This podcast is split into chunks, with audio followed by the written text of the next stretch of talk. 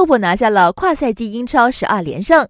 在英超第三轮，克洛普所带领的利物浦凭借阿诺德助攻、马蒂普头球首开纪录，萨拉赫轰入两球，三比一战胜了阿森纳，是英超唯一三战全胜的球队，暂时领跑积分榜。红军也追平了队史上最长的顶级联赛连胜。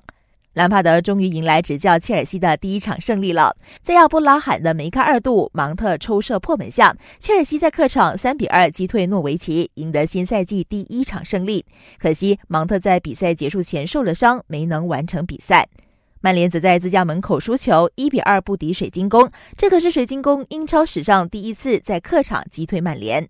其他英超战报：南普顿二比零横扫布莱顿，终结两连败；西汉姆三比一绝杀沃特福德；谢菲联一比二输给莱斯特城。西甲联赛来到第二轮，皇马虽然有本泽马打进世界波，但最终遭巴拉多利德逼平，以一比一收场。